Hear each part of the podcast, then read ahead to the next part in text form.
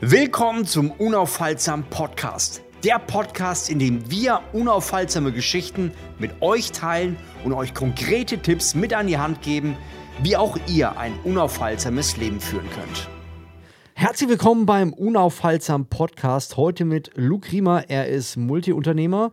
Ich habe ihn beim World Fitness Day kennengelernt, weil er Gründer vom World Fitness Day ist. Er hat ein mega krasses Fitnessstudio-Konzept, ist Angel Investor macht viel mit Immobilien und noch viel andere Dinge. Für mich eine sehr, sehr spannende Persönlichkeit, mit der ich gerne rede, weil er unglaublich viele Ideen hat und ganz viele Dinge parallel vorantreibt. Wenn ihr denkt, ich mache viel, dann müsst ihr erstmal Luke kennenlernen. Also ich freue mich, dass du am Start bist. Servus Flavio, grüß dich. Hi, schön, dass ich hier sein darf.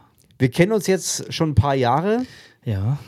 Wir haben uns beim World Fitness Day kennengelernt und da habt ihr echt äh, richtig krass abgerissen du bist in so vielen Projekten, ich glaube, äh, jedes Mal, wenn man sich mit dir unterhält, hast du was Neues im Kopf. Mhm. Wo kommt das Ganze her? Also hat das irgendwie so einen Ursprung, dein Vater, deine Mutter oder?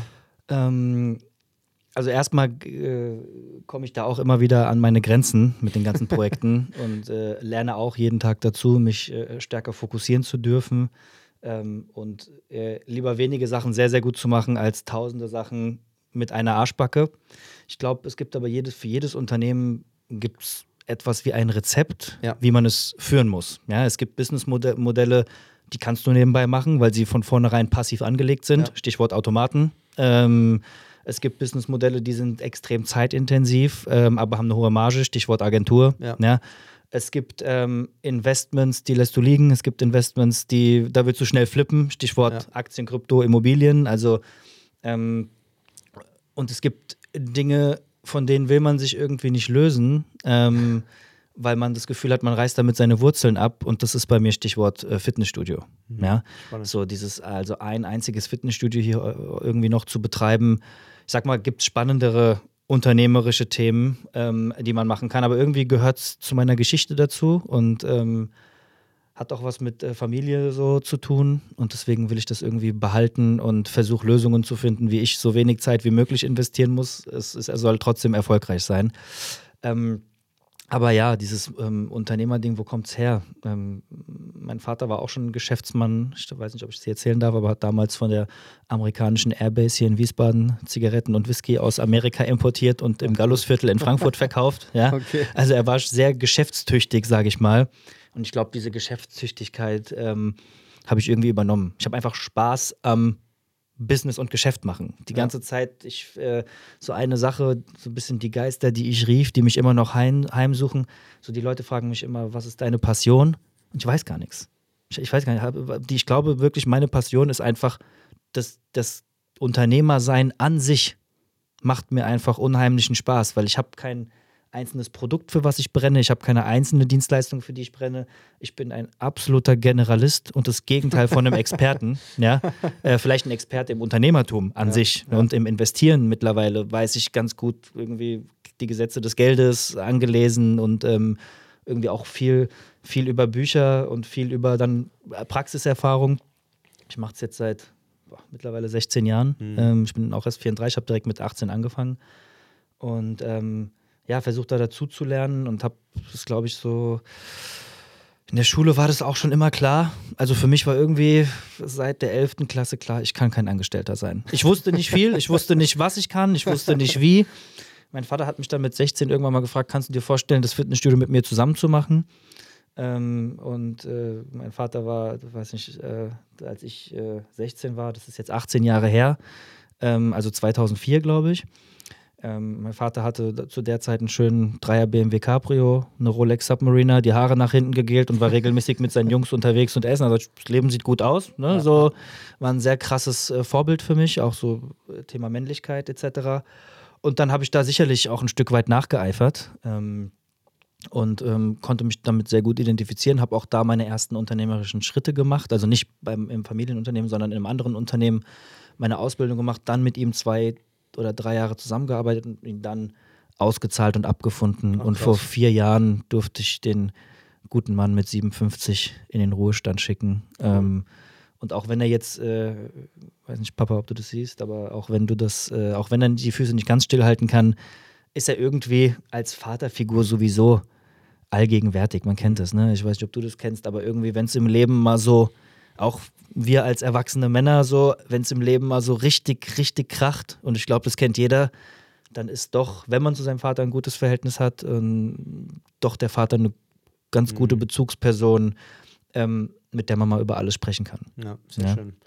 Jetzt hast du viel, viel ausgeholt. Ja, sorry. Gab's, alles cool, finde ich spannend. Ja. Gab es bei dir so im Kindheitsalter auch schon so Situationen? Also ich kenne es so von mir, Flohmarkt und dann gehst du hin und kaufst und verkaufst oder, oder irgendwie Karten. Ich habe dann damals mhm. Nutella, äh, nicht Nutella, Duplo und, und äh, Hanuta gegessen, weil es dann Fußballbilder gab, da hat man die getauscht. Mhm. Gab es da auch sowas in der Richtung, wo du schon früher unternehmerisch äh, Dinge gemacht hast? Das würde jetzt total gut in die Story passen, aber okay. zero. Also ich habe äh, mit, äh, mit 15, 16, 17 habe ich World of Warcraft über alles geliebt ja. und äh, viel Computer gespielt.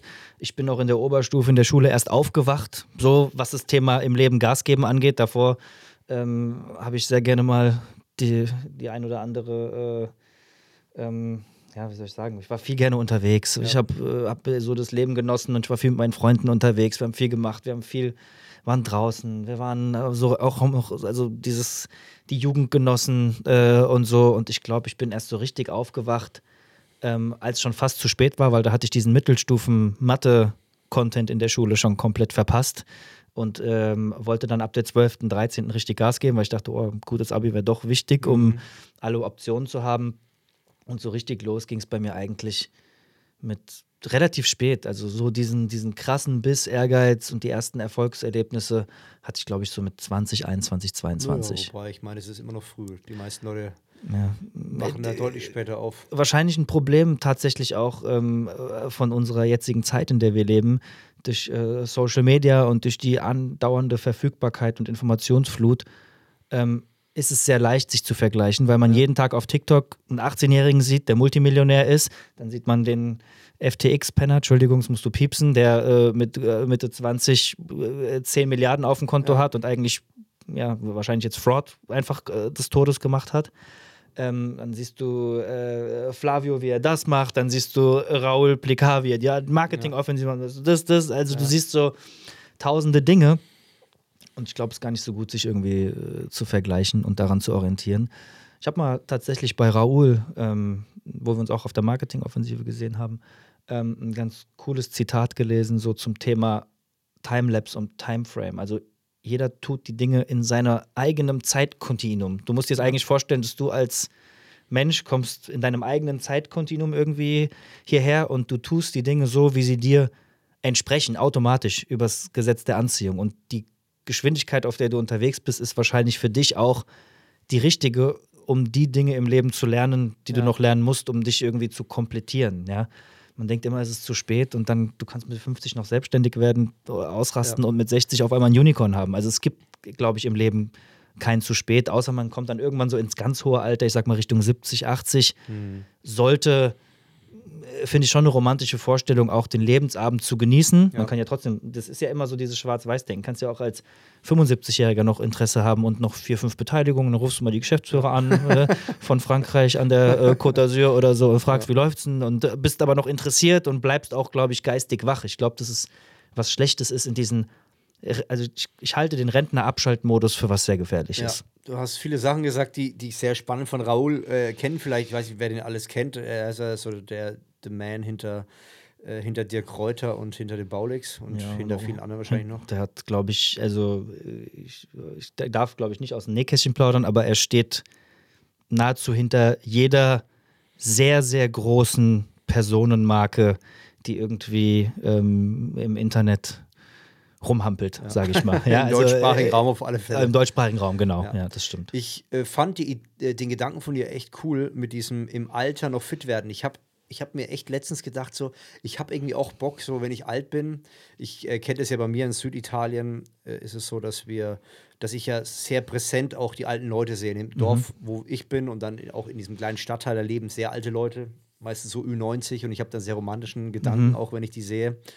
Und ich muss sagen, ich, ich, ich liebe diesen Gedanken, wenn ich mir vorstelle, ich bin in einem Alter und äh, nicht wie viele Leute, die dann irgendwie so im Altenheim sitzen und ja, die Tage zählen, wann kommt der Pfleger, wann gibt es Essen, wann kann ich auf Toilette. Horror. Horror. Horrorvorstellung. So, ich überlege mir dann auch so, okay, du gehst auf ein Meeting, redest da noch mit Leuten, bist vielleicht dann nicht mehr wie mit 20 oder mit 30 so der, der Gas gibt, aber der alte Mann, der Mentor, der den Leuten noch was übers Leben erzählen kann. Dann halt so zwei, drei Stunden am Tag, triffst Genau. dich mal da mit dem, mal da mit dem, hast Genau. mal da ein Abendessen, hast Genau. mal da ein Meeting, verwaltest deine Kohle, hast Leute um dich herum, die du vertraust, eine coole Familie aufgebaut, ist Genau. doch eine schöne Kommen die Enkel. Grundvorstellung. Die wollen, dann gibst du denen vielleicht mal die ersten 25 äh, für die erste GmbH, ne, macht mal, Genau. äh, wenn es gut wird, denkt an mich, so. Und Genau. das äh, ist, finde ich auch, also ist auch eine Vorstellung, ähm, die meinem meiner Wunschvorstellung, wie mein Lebensabend irgendwann aussieht, sehr stark äh, entspricht.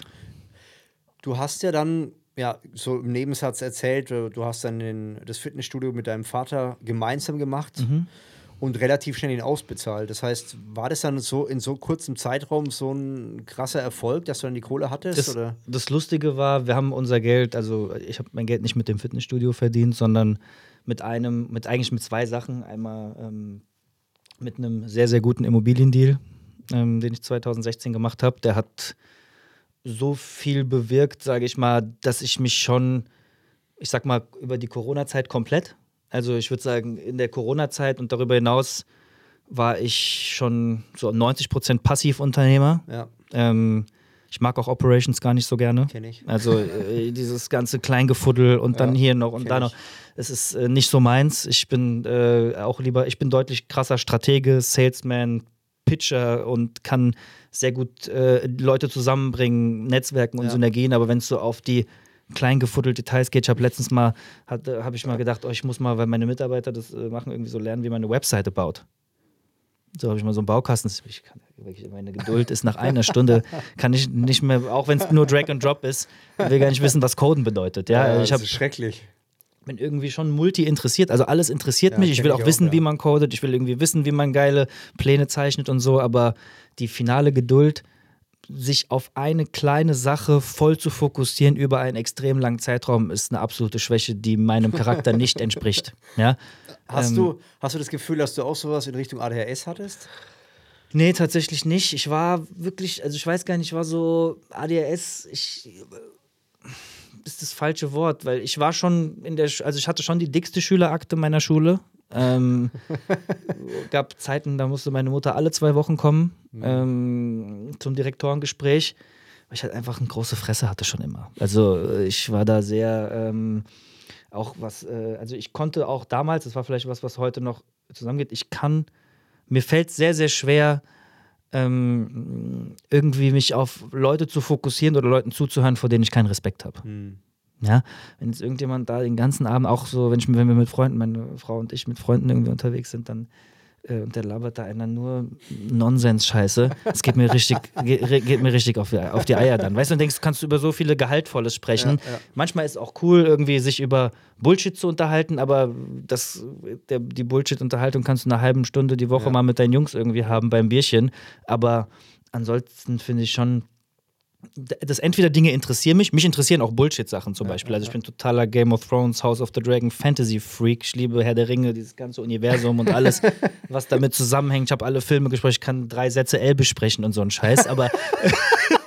Aber das interessiert mich, da könnte ich mit dir jetzt einen Podcast drüber machen, über äh, die Filme von, äh, von Herr der Ringe. Aber es muss mich entweder interessieren, Ja. also ich muss es mögen oder äh, es respektieren, dass ich mich wirklich darauf fokussieren kann. ja. Ja, und das, ja, das ist, äh, bringt manchmal die ein oder andere Schwierigkeit. Aber das heißt, du hast jetzt, du hast jetzt einen Deal gemacht. Wie kamst du überhaupt auf Immobilien? Ich meine, Genau, also das auch aus dem Schmerz heraus. Also es passt total gut.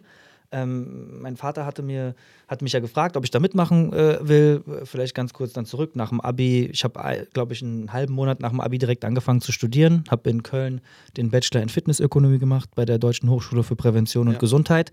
Auch da eigentlich aus einem absoluten Faulheitsgedanken. Ich wusste, ich kann dieses Studium schaffen, ohne zu lernen. Es war duales Studium, Ausbildung, Studium gleichzeitig. Trainiert habe ich davor eh schon die drei, vier Jahre, habe auch immer mal Aushilfstrainer bei meinem Vater so im Gym gemacht. Und ich wusste, es wird ein Studium sein, das wird mir relativ einfach fallen. Ja. Ich hatte aber von vornherein immer den Plan, in Deutschland den höchsten akademischen Bildungsgrad zu bekommen, weil für mich mein Studium nie Enabler wäre, um irgendwo hinzukommen, sondern ich wusste, ich will Unternehmer werden und ich habe einen Masterabschluss gemacht, um, falls es mit dem Unternehmertum nichts wird, Hm. einen sicheren Angestelltenjob mit, keine Ahnung, 10.000 brutto oder sowas im Monat zu bekommen, sagen, hey, dann mach ich halt 9 to 5, aber hoch bezahlt Ja. und ist auch okay. Ja. Ja. Das weiß ich nicht, ob das jetzt noch gehen würde, äh, wahrscheinlich nur in der alleräußersten Notsituation, aber für mich war mein Studium eigentlich eher eine Absicherung im Leben, falls mein sehr, sehr risikobereites Unternehmertum mich mal äh, in die Privatinsolvenz treiben sollte, äh, dass ich eine gute Ausbildung habe, mit der mich jeder grundsätzlich nehmen würde. Habe dann internationales Management, einen Master studiert, also BWL, VWL mit Schwerpunkt sogar inter, also internationales Business, On war top viel. China, Indien und sowas, ja, ja. Ach. War dann mit 23 mit dem Master fertig. Ähm, und habe schon im letzten Jahr des Masters quasi die Geschäftsführung bei meinem Vater im Fitnessstudio gemacht. Bin dann aber auch durch dieses Masterstudium und da habe ich angefangen mit das erste Mal zu Christian Bischoff die Kunst dein Ding zu machen, Ah, ja. irgendwie mit Anfang 20 äh, oder weiß gar nicht. Also es war sehr, sehr früh auf jeden Fall. Robert Kiyosaki, Rich Dad, Poor Dad Oh, gelesen, krass, ähm, äh, Power-Prinzip von Tony Robbins, äh, Mhm. habe mich viel mit Geld beschäftigt, auch viele Dokus geguckt, wie funktioniert Geld, wie investieren reiche Leute, was machen diese ganzen Börsenmenschen und so und habe dann relativ schnell gemerkt, dass mir dieser Fitnessstudio-Kosmos ähm, äh, nicht, ja, wie, platt sagen, es reicht mir einfach nicht aus. Ich wollte mehr im Leben. Ich wollte einfach nicht ein, ich habe dann da, also musst da irgendwie deine 40, 60 Stunden und die Mannschaft motivieren und jeden Tag kämpfst Ja. du irgendwie um jede Mitgliedschaft. Das unternehmerische Risiko, was du mit einem Fitnessstudio eingehst und der Ertrag, den du rausziehen kannst, steht nicht im Verhältnis. Sagen wir es mal so. Ja. Ja. Ich will jetzt nicht sagen, dass das, was da übrig geblieben ist, wenig Geld ist, weil damit würde ich extrem vielen Leuten auf die Füße drehen, weil es natürlich trotzdem deutlich höher ist als das deutsche Durchschnittseinkommen, aber nicht der Lohn, den ich für meinen Schmerz, den ich als Unternehmer jeden Tag erfahren muss, ähm, äh, Ja, dass, ja. dass der kompensiert wird, sagen wir es mal so. Und dann ähm, war es ja dann auch so, dass ich dann schon direkt raus bin. Also ich habe dann ähm, äh, direkt ein Jahr später ja den World Fitness Day dann gemacht. Ich war zwei Jahre lang, ähm, Wann war das welches Jahr nochmal? 2016 haben wir angefangen. 2016 schon. Ja. 2016 haben wir den World Fitness Day geplant, 17, Wow. 18 umgesetzt. Also Ah, ein Jahr Planung, zwei Jahre, dann zweimal umgesetzt und dann ja verkauft. Ähm, und haben halt, äh, war so, ja, das Thema war dann für mich gewesen, okay, ich will was Großes machen, aber ich will auch irgendwie meinem Vater nicht auf die Füße treten und sagen, hier, das, was du 25 Jahre aufgebaut hast, weil er hat in seinem Leben nie etwas anderes gemacht, Krass, als ja. ein Fitnessstudio zu besitzen. Und du kannst Fitnessstudio mit einem Restaurant vergleichen. Also es ist ein sehr vergleichbares Business. Es ist, es ist sehr personalintensiv. Ja. Es ist äh, extrem teuer, was den Wareneinsatz angeht. Beim, beim, äh, irgendwie beim Restaurant sind es 30 Prozent Wareneinsatz, die Lebensmittel. Ja, beim. Fitnessstudio sind es die Geräte, die extrem teuer sind. Ähm, dann auch da dieser, dieser ganze Kosmos damals noch mit Enjoy und so, wo viele alteingesessene Leute, wenig Innovation, ähm, konnte ich mir nicht mehr vorstellen. Ja? Ja. Relativ früh. Und ähm, äh, bin dann ähm, so ein bisschen, habe dann so eine Bereichsleitermannschaft äh, int- integriert und habe so einer für den Kursbereich, einer für den Trainingsbereich, einer für den Vertriebsbereich, Ja. einer für den Service, die ausgebildet, gut bezahlt Ah, cool. und gesagt, komm, ich komme noch einmal die Woche zum Meeting. Mein Vater geht in Ruhestand, ihr berichtet mir, was die Woche so abging. Das hat ein Jahr okay funktioniert, ein weiteres halbes Jahr schlechter und dann, wenn die Leute nicht beteiligt sind, aber maximale Verantwortung tragen und wenn dann der Azubi morgens um sechs nicht aufsperrt und du als Trainingsleitung dein Telefon klingelt und du musst um 6.30 Uhr da sein, es kommt dreimal vor, dann sagst du, es lohnt sich nicht für drei Brutto im Monat. Ja? Ähm, haben dann andere Wege aber gefunden, trotzdem, dass es funktioniert hat. Also das Studio gibt es jetzt seit 1988, es lebt Wow. noch, ja. Mhm. Ähm, und Und irgendwie, richtig hübsch. ja, ist auch, äh, hat jetzt schon, das wurde schon das dritte Mal kernsaniert, ja, also auch schon zwei Umzüge gemacht und äh, das meine ich mit Wurzel. Irgendwie habe ich das Gefühl, ich darf das, nicht ich darf, ich möchte das nicht abschneiden, ähm, weil das mich immer auch an dieses alte Unternehmertum erinnert und auch darin erinnert, wo irgendwie unsere Familie herkommt und deswegen wird das irgendwie immer wieder weiter betrieben, neu gemacht, äh, anders gemacht und äh, ja, das gehört irgendwie dazu. Ja, und dann ähm, sind wir raus ähm, oder bin ich raus äh, relativ früh, ich glaube mit Mitte 20 und wollte halt dann auch andere Sachen machen, mich anders ausprobieren und auch habe dann eine Zeit lang andere Fitnessstudios beraten und ein großes Gesundheitszentrum in Rüsselsheim gebaut mit dem Jan Böse, das Medifit. Das waren auch, ich glaube, die haben 40 Therapieplätze, Physiotherapie mit Fitnessstudio und ich habe ihn da beraten und das Team und habe dieses ganze Projekt begleitet, ein Jahr lang. Ähm, habe dann äh, nebenbei dann schon so ein bisschen auch im Multilevel-Marketing mal die ein oder andere Erfahrung gemacht, weil im. Fitnessstudio äh, Mikronährstoffe zu verkaufen und in die Ernährungsberatungen einfach mit reinzunehmen, macht Sinn. Ja. Dann habe ich irgendwann in der Struktur, keine Ahnung, zwölf andere Fitnessstudios unter meine Struktur genommen und wurde dann da mal, weil ich Vertriebstalent hatte, auch so, hatte da so eine Auszeichnung bekommen. Ähm, und konnte da relativ viel machen, aber es war alles nicht meins. Es war alles irgendwie ich probiere auch schon immer viel aus, so und das war, ich, weil das alles mit so diesem operativen Stress und mit diesem ganzen äh, viel tun für wenig mhm. äh, war, war uncool gewesen.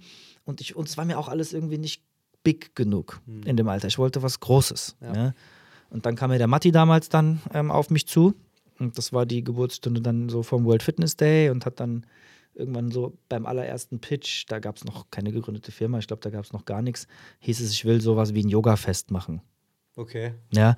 Und das war der Zeitpunkt, wo ich eingestiegen bin und dann haben wir quasi on the road, habe ich so, war einer von denen, die das erste Geld gegeben haben ähm, und habe das Konzept sehr stark mit ihm gefeilt und dann auch umgesetzt und ähm, meine, World Fitness Days, glaube ich, vielen oder sollte vielleicht auch deinen Followern schon irgendwie ein Begriff sein. Das waren ja, wie viel, wie viel waren am Tag da? Ähm, ich könnte jetzt äh, die Zahl be be äh, bewusst groß machen und könnte sagen, wir hatten 40.000 Zutritte. Dann mhm. würden wir jeden Besucher doppelt zählen.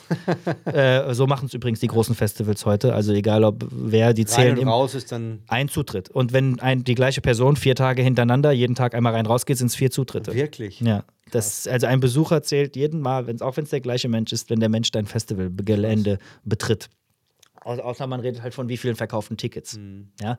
Besucher und Tickets sehr irreführend. Ja. Also kannst du manchmal je nach Formulierung bei einem Event einfach mal die Hälfte abziehen.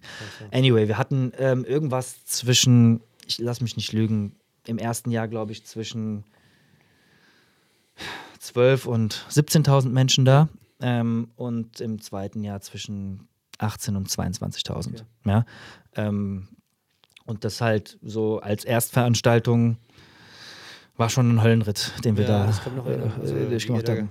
Da haben dann lustigerweise auch einmal auf einmal die Operations wieder mehr Spaß gemacht, ähm, weil meine Aufgabe war es eigentlich, ein Jahr lang durch Deutschland zu fahren, das Konzept zu pitchen bei Under Armour, auf der FIBO mhm. bei jedem Stand, bei Adidas, bei allen Firmen dieser Welt haben wir das vorgestellt ähm, um halt den Expo-Bereich zu füllen, weil das unser Haupt-Revenue-Stream war eher ah, die Expo und nicht die Tickets, weil so Veranstaltungen, die Leute sind sehr skeptisch bei Erstveranstaltungen und wir mussten auch die Tickets relativ günstig ansetzen, mhm. um viele zu verkaufen. Also kannst du, wenn wir da mit Preisen an die 100 Euro gekommen wären, hätte keine Chance. Ich glaube, wir haben die Tickets für 29 oder 39 Euro günstig, ja. verkauft. Ja. Und äh, nochmal ganz kurz zu den Immobilien. Also wie kam es wie kam es dieser erste Immobiliendeal, wo du gesagt hast, bumm? Genau, das war dann genau in dem Jahr, wo ich dann aus dem Fitnessstudio 2016 war das, bin ich dann raus. Also ich bin ja so 13, 14 rein, dann von 14 bis 16 das Fitnessstudio gemacht und 16 dann raus und habe dann, ähm, war kurz davor, das Fitnessstudio zu verkaufen. Ich habe gesagt, ich hab keinen sorry, es geht nicht mehr, ich habe keinen Bock mehr, diese Scheiße, die Mitarbeiter jeden Morgen und dann hier, ich, ich habe keinen Bock, mich mit Eiweißshakes an der Theke zu beschäftigen. Ja. Das ist, macht mir einfach keinen Spaß mehr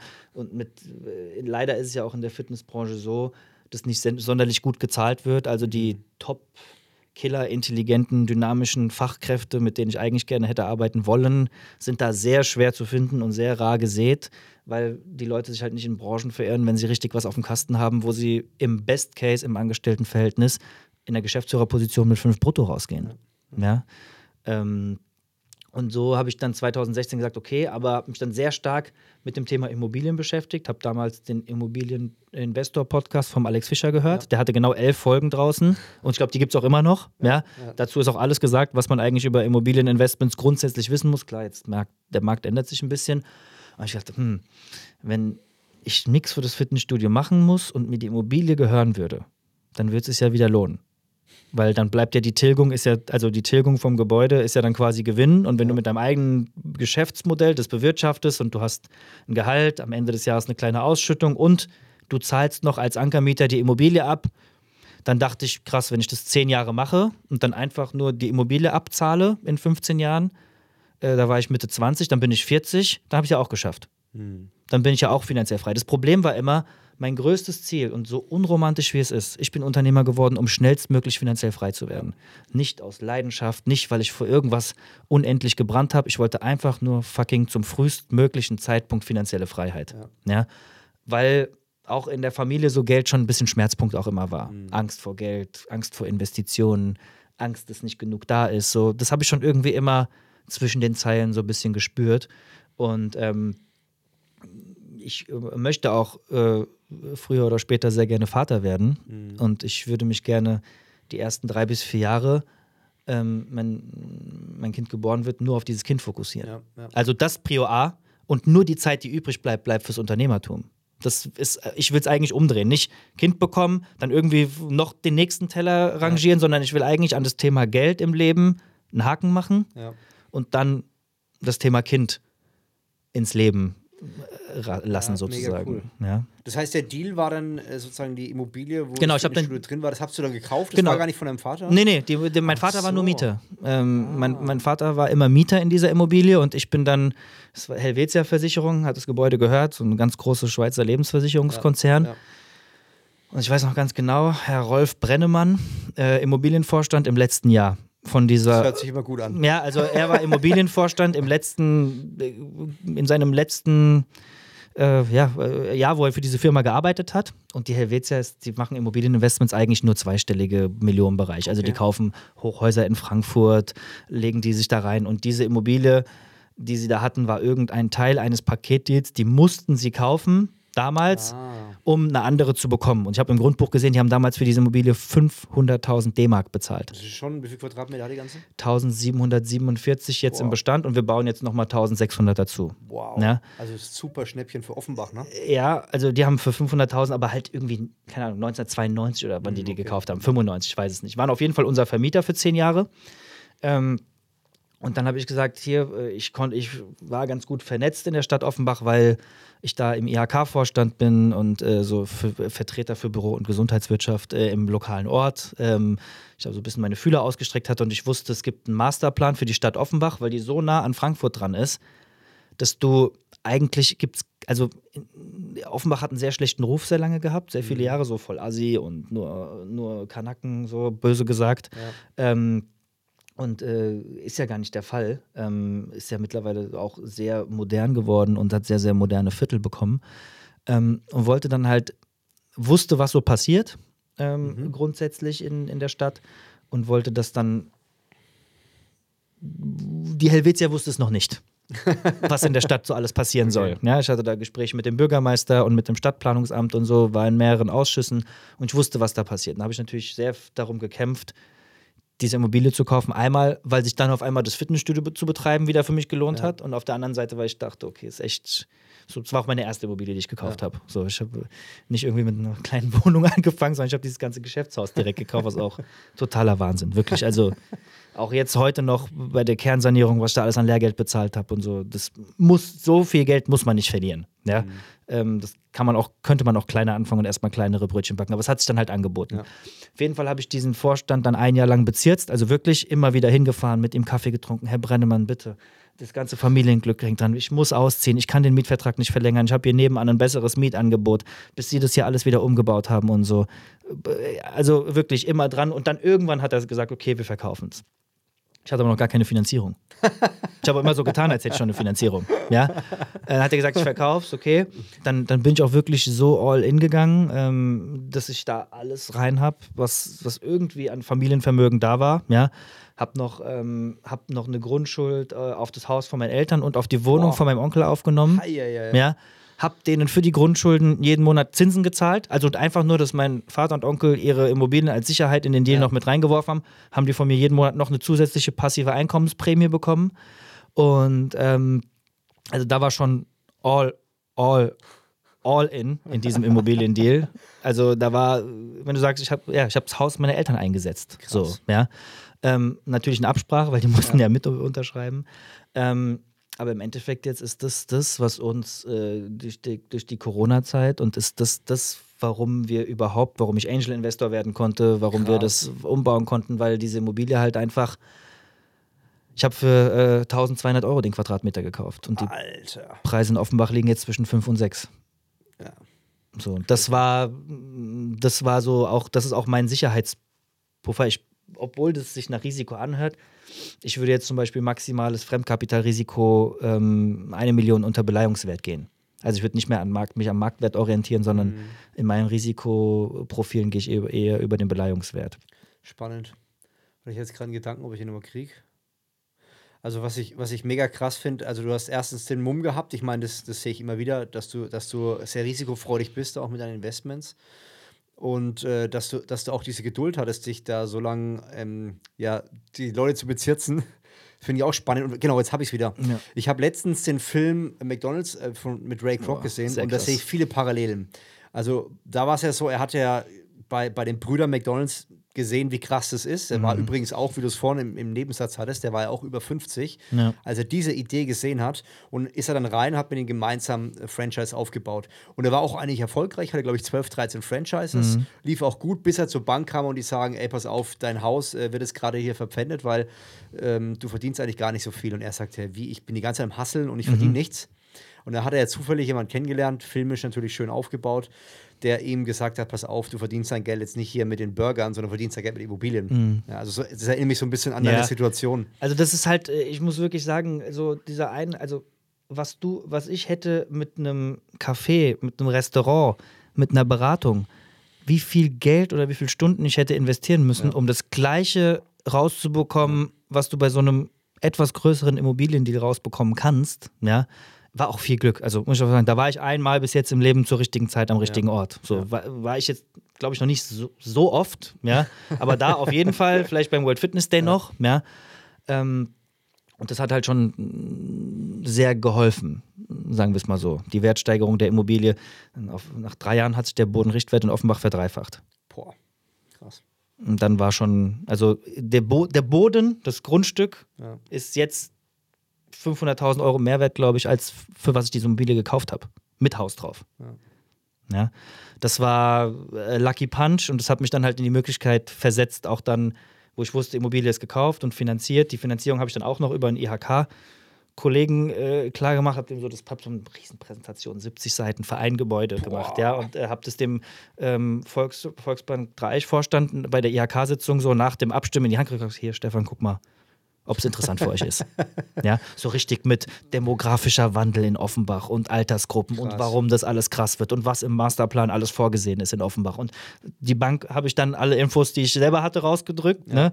Und trotzdem haben sie uns richtig ausgezogen. Also äh, damals, wenn ich mir überlege, was wir da an Sicherheiten hinterlegen mussten, was die an Abschlägen gemacht haben, die haben 50 Prozent erstmal vom Kaufpreis nur als Beleihungswert angenommen, also 1,2, haben sich noch die, das Haus und die Wohnung reinschreiben lassen. Also die hatten, die hatten fast eine 100% Sicherheit über den Beleihungswert ähm, von mir genommen. Die Bank ist aber schon, also das machen die ja gerne, ne? dass die äh, sich da überhaupt gar kein Risiko oder kaum Risiko Ich, reinholen. verst- also ich bin, ich, ich, also ich, ich habe, sagen wir es mal so, wenn du Unternehmer bist und relativ große Finanzierung hast, sag mal, also ab einer so 2 Millionen Finanzierung bei einer Bank, gehörst du schon da zu den Top-Kunden. Also es Mhm. gibt nicht so viele Menschen, die weit über eine Million bei so einer normalen, Ja. lokalen Ja. Volksbank oder Sparkasse finanzieren.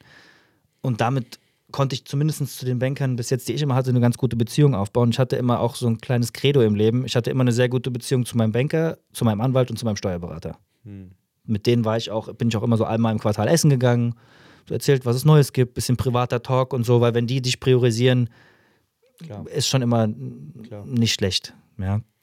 Ähm, genau, und so war das dann äh, gewesen ähm, und habe dann äh, parallel dann, nachdem ich, nachdem ich dann die Finanzierung da durchgekriegt hatte, ähm, habe ich dann mit Matti den World Fitness Day gemacht und war aber drei Jahre fast einmal die Woche im Fitnessstudio zum Bereichsleiter-Meeting, Ja. habe mir, hab mir reporten lassen, was halt gerade abgeht. Hatte da auch einen Clubleiter ähm, gehabt und das hat dann auch anderthalb Jahre so ganz gut funktioniert und dann halt irgendwann nicht mehr. Ich meine, klar, du warst ja voll involviert in den World Fitness Day. Also ich kann mich erinnern, wir haben ab und zu mal gequatscht. Ich glaube, ich war einer der ersten, der akquiriert wurde. Du warst, äh, und da würde ich jetzt auch nochmal offiziell ein sehr, sehr großes Dankeschön aussprechen. Du warst äh, mit Julian Zietlow zusammen, sogar noch davor, weil an Julian sind wir, glaube ich, die dann. Empfehlung genau, du hast sogar Julian die gegeben, Empfehlung zu Julian gegeben. Ja. Ähm, stimmt, hast du vollkommen recht. Warst der Erste, der an das Projekt geglaubt hat und der das bejaht hat. Ja. Ähm, muss man absolut sagen. Das äh, weiß ich auch noch, da bin ich dir heute noch sehr, sehr dankbar dafür. Ähm, Finde ich klasse. Und habe dann, darüber kam auch so der erste Stein dann so ein bisschen ins Rollen im Social Media Game. ne, wir hatten ja immer, wir sind ja sehr zweigleisig gefahren. Wir hatten eigentlich zwei Vertriebsabteilungen. Eine Vertriebsabteilung musste Brands und Produkte hinbringen und die andere mussten Influencer hinbringen. Aber es war ein smarter Weg, den viele äh, zu dem Zeitpunkt noch gar nicht verstanden haben. dass du sozusagen, du kriegst die Leute unter anderem durch Influencer und äh, die Brands, klar, die musst du extra bezurzeln, aber. Wir hatten, wir haben für beide Festivals, ich weiß nicht, ich muss Matti nochmal fragen, aber ich glaube wirklich nahezu kein Euro Marketingbudget ausgegeben. Krass. Nur das, was absolut notwendig war. Wir haben alles gebartert. Irgendwann waren wir Barterkönige, weil wir überall gesagt haben, und du kriegst das und dafür kommst du aber und dafür machst du so viele Posts und so.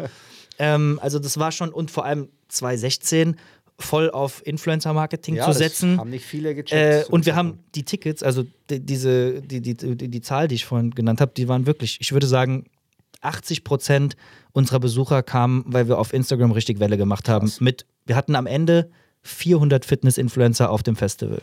Und was ich smart fand, ihr hattet oben ja auch diesen VIP-Bereich. Und da waren dann auch Dirk Kräuter und, und Vorträge Bischof, und so. Die haben auch Vorträge gemacht. Also ich fand diese Kombination war extrem smart. Ja, der Businessbereich, der war so ein bisschen auch mein Baby, hat aber nicht so gut funktioniert. Ja, war ein bisschen leer dann. War dann ein bisschen leer, weil dann mhm. doch eher so dieses Lifestyleige da war. Da haben wir den klassischen Fehler gemacht, wollten sofort im ersten Jahr schon die eierlegende Wollmilchsau sein und hier noch eine kleine Business Convention und da noch den Weltrekord mit Sophia Thiel und da noch das mhm. Gym Viele rein. verschiedene Themen auf einmal. Wir hätten einfach nur Fitnessfestival. Bumm, komm, feier, hab Spaß und mach mhm. dabei Fitness. Das wäre noch eine klarere Positionierung gewesen gewesen. Das hätte ich heute, glaube ich, ein bisschen anders gemacht. Aber ich meine, du hattest ja dann wahrscheinlich dann dadurch auch die Beziehung zu den, zu den anderen Leuten, die dann wahrscheinlich anderweitig auch nutzen konntest. Auf jeden Fall. Also dieser World Fitness, wenn es ist ein, ein Learning, machst du die größte Veranstaltung einer Branche, gehörst du sofort zu den Bestvernetzten. Ja, ja. Das ist so, wenn du dir in einer Branche ein sofort innerhalb von zwei Jahren eins der stärksten Netzwerke aufbauen möchtest, dann ähm, funktioniert es über die größte Veranstaltung der Branche sehr gut. Ja, also ja. ich meine, es war ein mega Event und also ich ich fand es mega cool. War schade, dass es dann plötzlich vorbei war. Das war ja dann irgendwie. Äh, was, nee, was war da? Da Covid. Da Covid war dann, ne? Ja. Stimmt, ich habe überlegt, irgendwas war doch. Also, wir haben ein Jahr vor Covid verkauft. Äh, krass. Mhm. Krass. Und seitdem gab es jetzt, ich habe jetzt letztens gesehen, jetzt heißt es WFX, also World Fitness Experience heißt es jetzt. Und hat im gleichen Gebäude wie die Glow-Messe stattgefunden, weil die Glow wird ja auch vom Dr. Kofler und von der Social Chain gemacht. Okay. Wir haben unsere Anteile ja an die Social Chain verkauft. Ähm, und ja. Krass. Ja, es ist, es ist leider oftmals der Fall, wenn es dann an große Player verkauft wird, dass es dann irgendwie. Das hat in den ersten zwei Jahren genau diese treibende Kraft von ähm, auch gerade am Anfang Matti gekostet. Also beim ersten World Fitness Day Jahr war ich ja noch nicht voll operativer Geschäftsführer. Ich bin ja dann erst im zweiten World Fitness Day Jahr mit in die operative Geschäftsführung eingestiegen. Vorher war ich dabei, habe Netzwerk gegeben, habe mit Projektmanagement gemacht, war sehr nah an Matti dran und ja, ja. war halt einer der ersten Investoren, auch schon so äh, mit Anteilen und so, aber bin dann so richtig, dass Matti und ich das alles so zusammen gemacht haben und das auch so richtig ausge, äh, ausgegründet und immer weiter gemacht haben, war dann im zweiten Jahr. Ja, crazy. Ja. Und dann äh, ging es ja weiter, du hast Immobilien weitergemacht, du hast dann, bist auch Angel Investor geworden. Mhm. Also du hast dann, hast dir nicht ausgeruht, sondern warst dann, wie sagt man, umtriebig. Ich bin dann schon nach dem World Fitness Day, ähm, weil das dann auch ähm, so, also wir hatten sehr unterschiedliche Meinungen, was mit dem World Fitness Day passieren soll zum Ende. Meine Vision war es, auf jedem Kontinent äh, der Erde Stimmt. einen World Fitness Day zu veranstalten, weil ich dachte, über diese Leuchtturmveranstaltungen kann ich das hat jetzt groß gedacht aber es war meine Vision, die Welt bewegen. Hm. Wenn du auf jedem Kontinent eine Sportveranstaltung mit irgendwann 50, 100.000 Leuten machst, dann ja. bewegst du die Welt. Und ja. das fand ich, ein, ja. das hätte mich morgens schon gekitzelt beim Aufstehen, so, äh, diese Vision. Ähm, war leider in der Konstellation zwischen Matimir und Social Chain so nicht mehr möglich, ähm, weil wir einfach nicht äh, die gleiche Vision hatten, so, die, die ich jetzt gerade so formuliert habe. Ähm, und auch einfach da im Hintergrund äh, Dinge, über die ich jetzt so nicht sprechen kann, äh, gelaufen sind. Aber am Ende, Matti und ich sind noch befreundet, wir kennen uns, ja. wir sagen uns Hallo, wir machen keine Geschäfte mehr so zusammen, aber wir äh, mögen uns, kennen uns, wenn wir uns sehen, umarmen wir uns und äh, alles gut. Ich meine, es ist ja auch eine Challenge. Also ich muss sagen, ich habe ähm, hab am Anfang meiner Unternehmen, Unternehmertums, habe ich viele Partnerschaften gehabt, habe dann sozusagen auch äh, ich war so der, der Raul äh, für Arme. Mhm. Ich habe dann auch ein paar Leute aufgebaut, manche größer, manche kleiner. Aber ich habe auch gemerkt, es ist super stressig. Und ich merke es jetzt, bin ich wieder dabei, so viele Partnerschaften aufzubauen. Aber man muss natürlich schauen, passt es vom Typ her? Ne? Man, man ist am Anfang immer wie, wie so ein Verliebtsein. Am Anfang kann man jede Minute verbringen, man telefoniert stundenlang und irgendwann kotzt man sich auch ab, weil man sagt, ja. okay, wir passen vielleicht doch nicht zusammen. Und vor allem muss der, also entweder Zeit oder Geld. Ja. Ähm, in irgendwie gleicher Form langfristig reinfließen. Ähm, oder halt den Anteilen entsprechend. Aber wenn du mit jemandem 50-50 machst und der, also, ne, dann. ist es natürlich ein bisschen was anderes. Ja, verstehe. Ja. Äh, du hast dann angefangen, also nach dem World Fitness Day, war dann so die Angel Investor Zeit oder kam die schon vorher?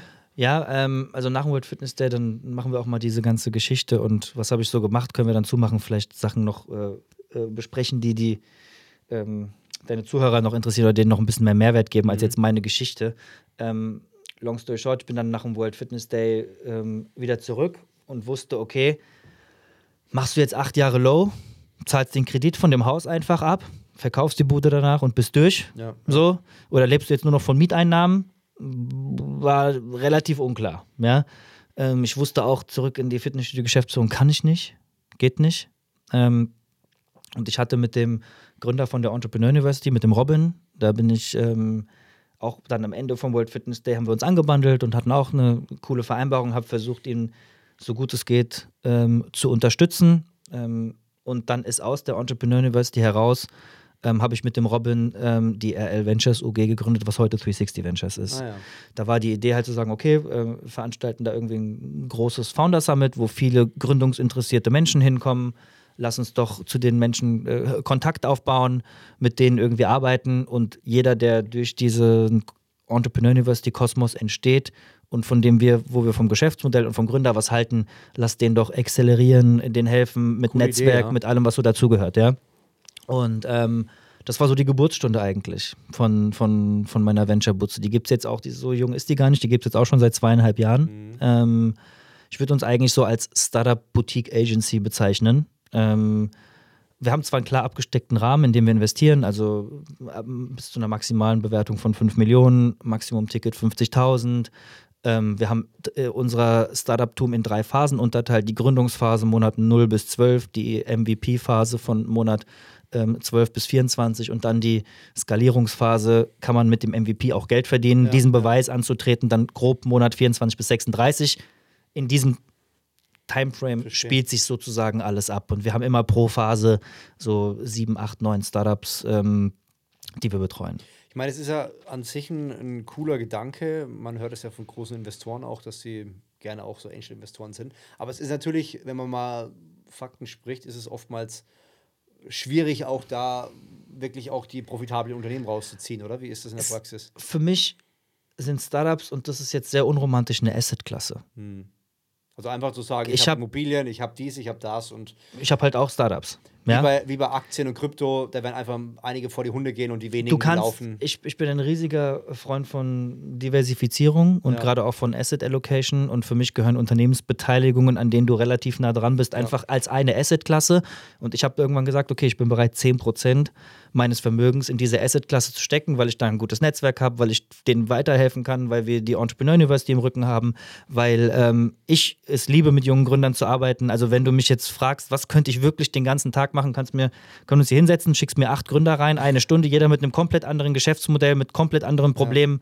Und ich habe mich da relativ schnell reingedacht, auch in den Gründer, in seine zwischenmenschlichen Probleme, nicht nur in die Businessmodellprobleme und in die Investoren, sondern ich sehe da so dieses große Ganze. Was muss dieser Mensch, so wie er jetzt ist, mit diesem Businessmodell, so wie es jetzt gerade ist, eigentlich tun, Verstehe. um hochzukommen Okay, cool. und berate da halt. Dann haben mit Equity for Consulting angefangen. Am Anfang haben wir Netzwerk, Beratung und Zeit investiert und haben dafür ein paar Anteile bekommen. Ja. Und jetzt mittlerweile machen wir alles von, ne, wir beraten dich und guiden dich durch und geben aber eigentlich ähm, gerne auch Geld dazu. Warum? Weil die Menschen leider meistens vergessen, was du für sie getan hast. Mhm. Nach drei bis vier Jahren oder wenn du ganz klein bist, dann äh, freuen sie sich über jede Minute, die du investierst. Und wenn sie irgendwann groß geworden sind, sind die meisten Minuten, die du investierst hast, eigentlich ähm, nicht mehr relevant. Hm, ja, oder Stunden. Gedanke. So. Und ähm, deswegen, wenn du aber Geld mitbringst, dann hast das ist faktisch. Hier ist der Überweisungsbeleg, du hast irgendwann mal 25 Mille von mir bekommen,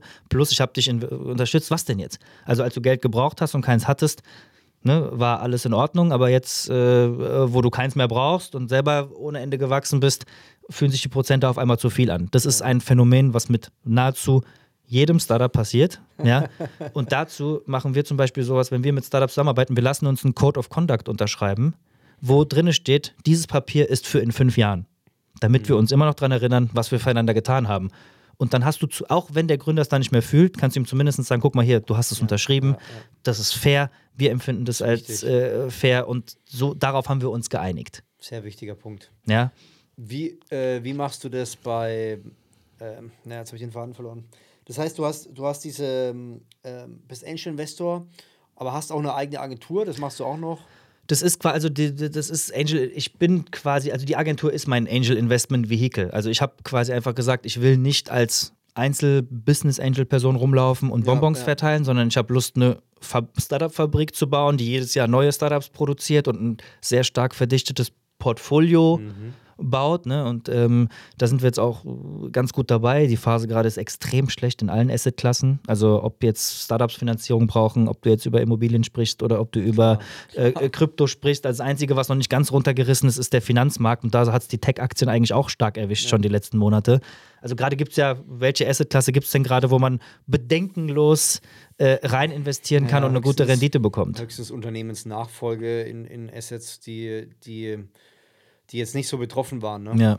Das wäre das Einzige Ja. wahrscheinlich. Also die Möglichkeiten gerade von, die gefühlt waren die Möglichkeiten von einem Jahr Genau, so genau. und jetzt sind sie auf einmal nur noch Genau, so. richtig. Und das ging aber in rasender Geschwindigkeit. Habe ich so schnell in meinem Unternehmerleben bis jetzt noch nie erlebt, dass ich ein, ganze, ein ganzes Wirtschaftsklima, Ja.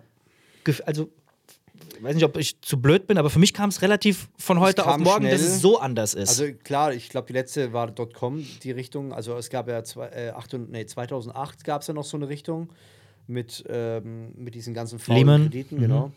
Äh, Und dann war ja, war ja so .com und da können wir uns, glaube ich, kaum noch dran erinnern. es war 2001, 2000 da waren das. Ja, 2000, 2000, 2001. Genau. Ich kann mich noch erinnern, äh, es gab ja Leute, äh, auch hier in der Umgebung, die haben dann, die haben eine Homepage gehabt und die Firmen wurden auf 600 oder 800 Millionen bewertet. Wir lachen jetzt drüber, aber ich denke manchmal, in manchen Krypto-Dingern, glaube ich, ist es auch ähnlich, ne? wo man, wo sich da gar nicht so viel verändert hat. Ähm, ich glaube, da war es ähnlich, dass plötzlich innerhalb von kürzester Zeit vieles gar nichts mehr wert war und es hat ja alles runtergerissen. ja. Ähm, man sieht es ja bei, bei, Uhren, man sieht es ja bei, bei Immobilien. Wir merken es ja auch, wir haben Anfang des Jahres eine gekauft, wurden super bewertet mit der Immobilie. Und jetzt sind wir froh, wenn wir irgendwie null auf null laufen, weil wir haben drei Krisen auf einmal. Ne? Wir Ja. haben jetzt Krieg, wir haben Energiekrise und dann sind die Zinsen durch die Decke gegangen. Genau. Und Das macht es gerade in der Phase nicht einfach. Also ich glaube, gerade kommt man in eine Phase, da muss man als Unternehmer stark sein. ja, Ähm, ja, war, war bei mir auch so. Also von Corona-Start bis, ich sag mal so, vor einem halben Jahr ja, hätte ich mich zu 90 Prozent als Passivunternehmer schon fast, äh, also ich hätte, habe nur noch die Dinge gemacht, die mir absolut Spaß Ja, machen und habe ja. für alles andere einfach entweder Menschen bezahlt oder es nicht selbst gemacht. ja. Ja? Und ähm, aber nach zweieinhalb Jahren und jetzt mit drei Krisen auf einmal, geht es bei mir auch eher wieder Richtung 50-50 oder eher so 70 auch operativ sein, 30 nur noch passiv. Das ändert sich ja auch immer. Und das ist ja auch, bis du nicht wirklich stanky rich bist, wird sich dieses nur nicht ganz passiv sein zu können, ja. äh, Ich auch meine, die federn ne? ja auch ab, ne? wenn ich jetzt mal überlege, was, was teilweise die Reichen auch abfedern. Also ist ja nicht so, dass sie, die haben 10 oder 100 Milliarden und die federn auch manchmal auf. Mark Zuckerberg, auf wie viel ist der jetzt auch runter? Der ist auch ganz schön abgefedert. Ja, das Aber war. klar, das war jetzt auch der Wert der von, von, von Facebook, der dann. Problem ist, Mark Zuckerberg geht dann irgendwie von vielleicht 20 Milliarden auf 2 Milliarden, aber 2 Milliarden kannst du auch nicht ausgeben. Nee, klar nicht. Du kannst auch nicht 200 Millionen. Also, wenn du ein normaler Mensch bist, mit normalen Bedürfnissen, Klar. Kannst du eigentlich, wenn du irgendwann mal 100 Millionen auf dem Konto hast, kannst du das Geld nicht ausgeben. Ich meine, da ist, du hast ein anderes Problem. Du musst halt dann schauen, dass das Geld irgendwie arbeitet, weil sonst verliert es halt ständig an Wert. Ja, aber auch wenn, lass es doch an Wert verlieren. Du hast du, deine Kinder und die nächsten acht Generationen können leben. Ob du das, sogar wenn du es nicht arbeiten lässt, ist doch eigentlich vollkommen egal. Wenn es keine Währungsreform gibt. ja, natürlich musst du Dann die Hälfte noch, Doch, aber ja, klar. Aber ich sag jetzt mal 100 Millionen angelegt, relativ passiv zu 5%, guter Mix aus Aktien, Anleihen, paar Immobilien. Da hast, du, eine 5, hast du deine 5% auf 100 Millionen. Was ist es? Äh, das sind 5 Millionen im Jahr. Äh, das sind 400.000 nach, nach Ertragssteuer und allem bleiben dir irgendwie 300.000, 400.000 im Monat übrig, ohne dass dein Geld weniger wird. Willst du es ausgeben? Du kannst nur, ne, dann hast du eine Leasingrate von Urus, dann hast du vielleicht noch, ein, noch die, die ganze Uhr, Uhrenkollektion von Rolex gekauft in drei Monaten, eine fette Hütte für 10.000. Es ist ja, ja, natürlich, klar. klar. so, und wir streben aber nach diesen, jetzt mittlerweile das neue Wort, früher, also vor zehn Jahren hast du immer Millions gelesen, jetzt liest du ja mittlerweile im Ja. Social-Media-Bereich und wenn irgendwelche Leute so flexen und Welle machen, Billions. Kanye West in seinem letzten Interview, I'm a Aber multi-billionaire. jetzt hat er auch seine Schwierigkeiten, ne? Der ist kein Billion, äh, der ist auf jeden Fall kein Milliardär mehr jetzt Nee. aktuell. Ähm, aber was ich, was ich spannend finde, also man, man, das so als Nebengedanken, man strebt ja immer nach diesen Millionen, dass ich dann das investieren kann, um dann so viel zu haben. Aber ich finde aktuell, finde ich es viel einfacher zu sagen, ich muss ja keine äh, 10, 50, 100 Millionen haben, sondern wenn ich es schaffe, einen Cashflow aufzubauen, aktuell, dann kann ich ja das Leben auch leben, was ein Millionär lebt. Auch wenn ich jetzt nicht 15, 100 Millionen auf dem Konto habe, sondern Ja. Ich, äh, ich habe, keine Ahnung, ich habe Amazon FBA, ich habe eine Agentur, ich habe, ähm, ich gebe Coaching, ich habe Seminare und dann kommen im Monat 50 oder 100k rum. Ich sag mal, Hauptsache es ist passiv und deine Existenz hängt nicht davon ab. Genau. Das ist, glaube ich, der, das, das Entscheidende. Also einmal großes Stichwort Existenz. Wenn du Angst davor hast, zu fressen oder Miete nicht bezahlen zu können, Genau. ist schwierig. Und dieses Thema Passivität, weil am Ende, ich sage jetzt mal, das gute Beispiel ist halt gerade, weil ich mich auch stark damit beschäftige, dieses Thema Automatenbusiness. Ja. Stellst du hin, füllst auf und gehst irgendwann Geld abholen. Und das ist ja das Gleiche. Aktien. Kaufst Aktien, lässt liegen, Genau. wartest auf die Dividende. Es ist eins zu eins das gleiche Geldprinzip, was dahinter Ja. steht. Und deswegen finde ich es eine sehr smarte Lösung, einfach zu sagen, ey, die Welt ist jetzt so anders, der technologische, der technologische Fortschritt lässt es zu, passive Geschäftsmodelle ab Tag 1 Genau. Zu etablieren, die personallos sind. Ähm, Wirklich, also einigermaßen perso- also personallos. ja. es gibt nichts hundertprozentiges Genau. personalloses, aber also sehr, es geht sehr stark in die Richtung und man wird nie einen riesigen Wasserkopf aufbauen. Genau. Ja, ja und das, äh, das ist, glaube ich, schon sehr spannend und das ist eine super Alternative auch zu diesem Thema Geld anhäufen. Einfach sehr smart, sehr schnell, drei, vier, fünf verschiedene passive Einkommensquellen aufzubauen, die auch funktionieren.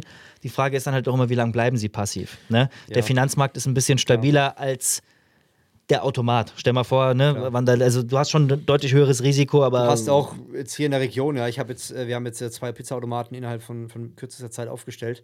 Ähm, der erste stand, drei Tage später ruft mich ein Freund an, der ist im Bauamt, sagt so, ja Flavio, ich habe jetzt schon die erste Meldung bekommen vom Bauamt, also er schafft im Bauamt. Mhm. Ähm, nur, dass du Bescheid weißt, ba, ba, ba, denk mir, Alter, die Leute haben nichts zu tun. Es ne? geht direkt los. Also, es geht direkt, also Ich habe ich hab letztens von, ich weiß gar nicht mal von wem, vom Unternehmerkollegen einen guten Punkt gehabt, der hat gesagt, du musst dir immer überlegen, wie viel Kopfschmerzen macht dir ein gewisses Geschäftsmodell, wie viel Kopfschmerzen brauchst du dafür?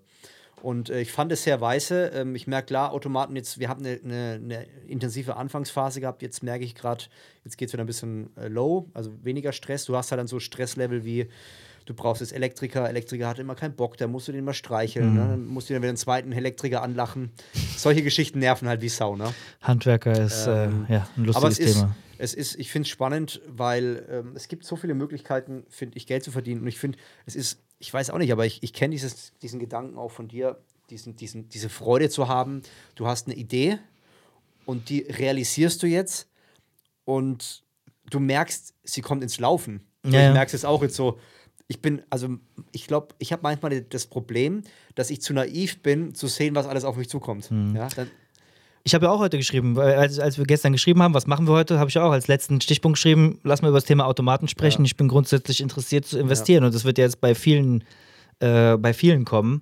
Ähm, Du glaubst nicht, wie viele Leute gerade kommen und sagen, ey Flav, ich möchte da investieren. Ich sage, ich habe gerade überhaupt nichts zu investieren. ich so, ja, lass uns gucken, aber vielleicht ergibt sich ja was. Ja. Ich habe gerade noch nichts, aber ja, das ist noch ein spannend. cooles Luxusproblem. Ja. Ja, ich glaube, du triffst, also könnte, ich, das, äh, die Geschichte ist noch nicht auserzählt, weil das ja gerade so diesen Hype richtig, also Ja, genau. seit einem Jahr, vor einem Jahr ging es, glaube ich, langsam los. Auch habe ich die ersten TikToks gesehen mit diesen Genau. Automatenjungs, die das so, diese Snackautomaten überall aufgestellt Genau. haben und so. Also ich habe da auch die eine oder andere Idee, wie man es noch ein bisschen anders machen könnte. Ähm, also ich habe eine spezielle Idee, aber die pitch ich äh, später mal bei dir. Also ich muss ehrlich sagen, ich glaube, dass das, äh, wenn wir jetzt gerade auf diesem Thema hüpfen, ich glaube, dass da ein riesiger Markt ist, wenn man jetzt überlegt, China und Japan, die sind da viel weiter. Ähm, ich ich habe immer spitze Ohren, alles, was sich automatisieren lässt. Ich habe letztens sogar so, so eine Maschine gesehen, die war in einem, in einem Waschsalon, da tust du deine Schuhe rein und der hat so Bürsten, macht die sauber und dann hast du am Ende noch wie so eine Mikrowelle, dann trocknet er die. Da denke ich mir, geile Idee. So alles, was, wo ich mir keinen Kopf machen muss und wo ein Automat die Sachen für mich erledigt, finde ich geil.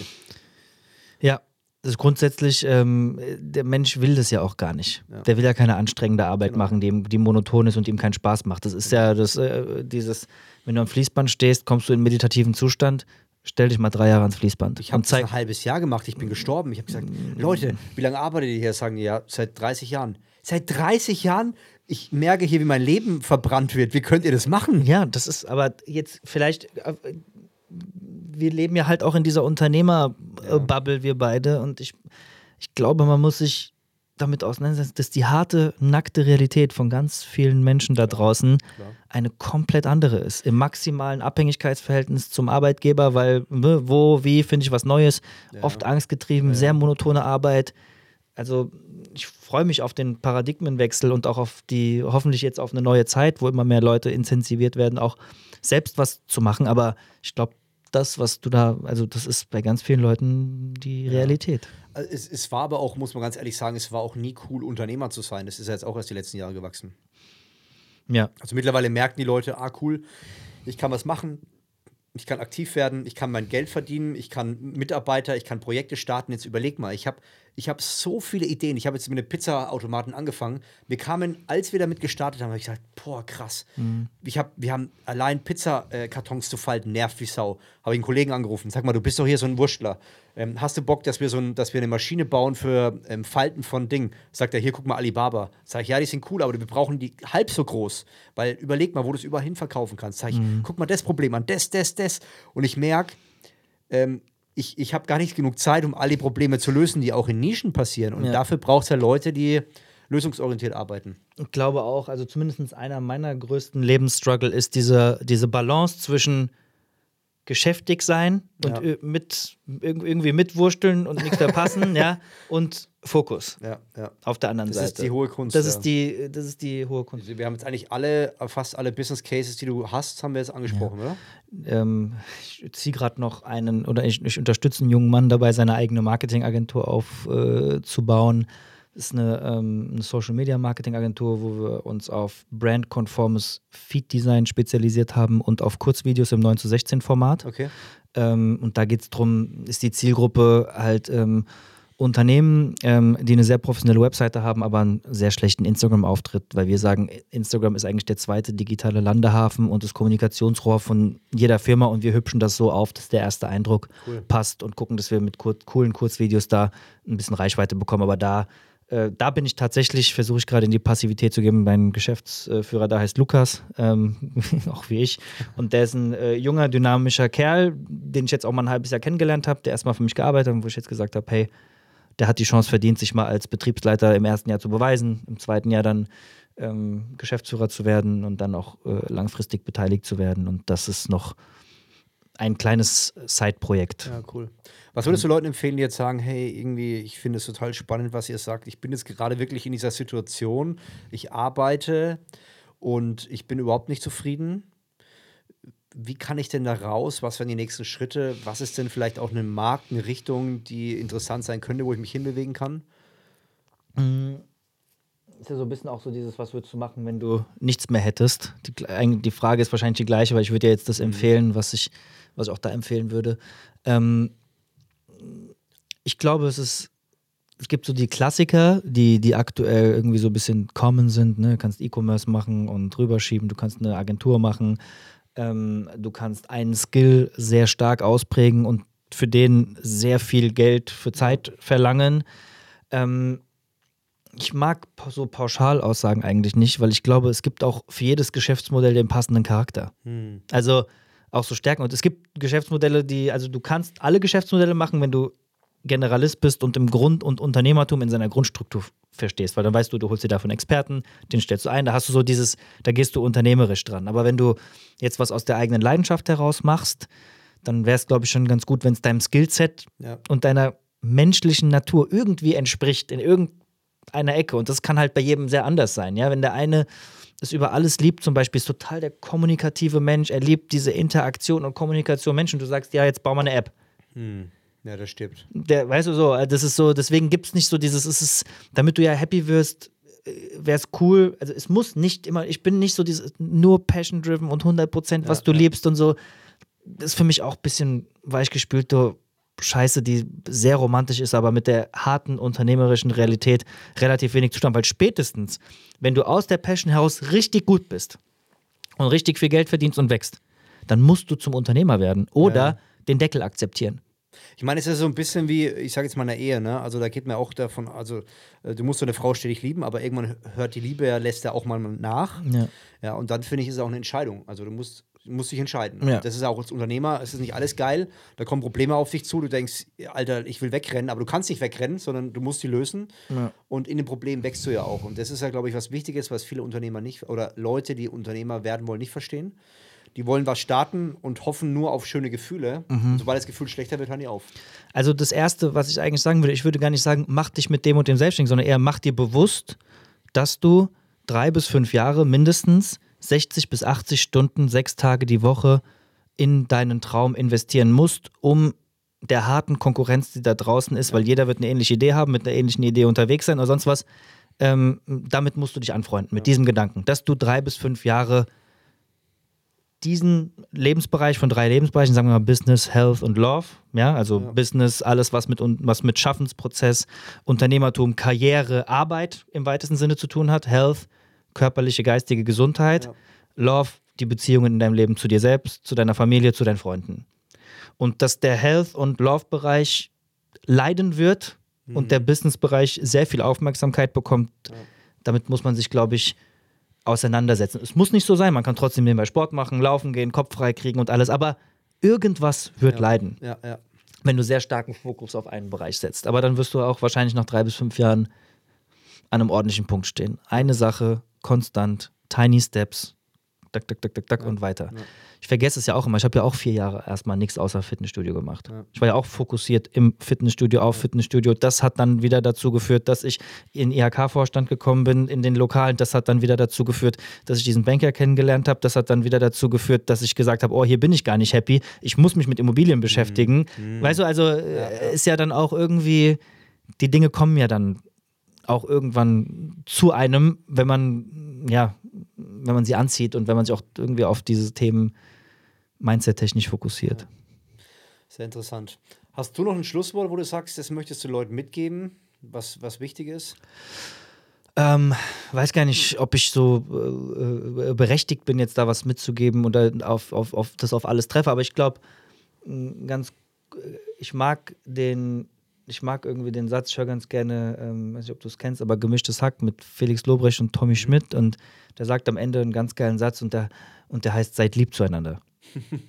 ich finde, ein geiler Satz ist irgendwie, seid lieb zueinander, wenn die Welt irgendwie eine Welt wäre, wo alle Menschen das als Grundsatz nehmen, seid lieb zueinander wäre schon mal eine viel bessere Welt. Also so und ähm, ist vielleicht noch sich bewusst zu machen, dass die Probleme, die du denkst, gerade zu haben, deine mentale Bewertung dieses Problems ist, aber nicht das Problem selbst. Also das Problem selbst ist eigentlich gar kein Problem. Nur wie du es siehst und wie du es bewertest, ist ein Problem. Da draußen, keine Ahnung, so die, ich sag mal, in der westlichen Welt, Standardprobleme, zu wenig Geld, Ja. zu wenig Liebe, zu wenig Sex oder was auch immer. Ja. Ähm, so die, wenn du jetzt mal nach, äh, keine Ahnung, nach Afrika fährst und da nach den Problemen fragst, da kommen dir strahlende Kinder mit so einem äh, riesigen Lächeln zu und die haben all diese Probleme und lachen trotzdem den ganzen Ja, Tag. verstehen es vielleicht nicht mal die Probleme. Können Also es wenn nicht mal. Würdest, Genau, so, also es ist am Ende ist es immer eine Sache der Perspektive. Aus welcher Perspektive guckst du draus? Lässt sich alles einmal komplett anders bewerten. Ja. Könnt ihr jetzt auf dem Podcast hier gucken, aus der Perspektive hier unterhalten sich zwei Kapitalistenschweine, die, äh, die nur Geld im Kopf haben und über Unternehmertum reden. Du kannst aus der Perspektive gucken, da unterhalten sich zwei ähm, junge Männer, die es selbst in Anführungszeichen geschafft haben und die jetzt ihr Wissen an die nächste Generation und an andere weitergibt und andere Menschen auch dazu befähigt, so ein Leben zu führen. Ganz andere Perspektive. Ja, ja. Ja? Und so kann es jeder anders sehen und so wird jeder mit seinem eigenen Wertesystem darüber leider urteilen, weil das ist das, was Menschen sehr, sehr häufig tun. Sie sehen was, sie bewerten es, sie urteilen darüber und Ja. dann gibt es einen Stempel. Vielen Dank. Gerne. Ich fand es mega Podcast, habe sehr viel mitgenommen, vor allem zwischen den Zeilen war unglaublich viel. Also hört ihn euch gerne nochmal an und achte darauf, was zwischen meinen Fragen alles beantwortet wurde. Ja, Luke, wie kann man dich finden?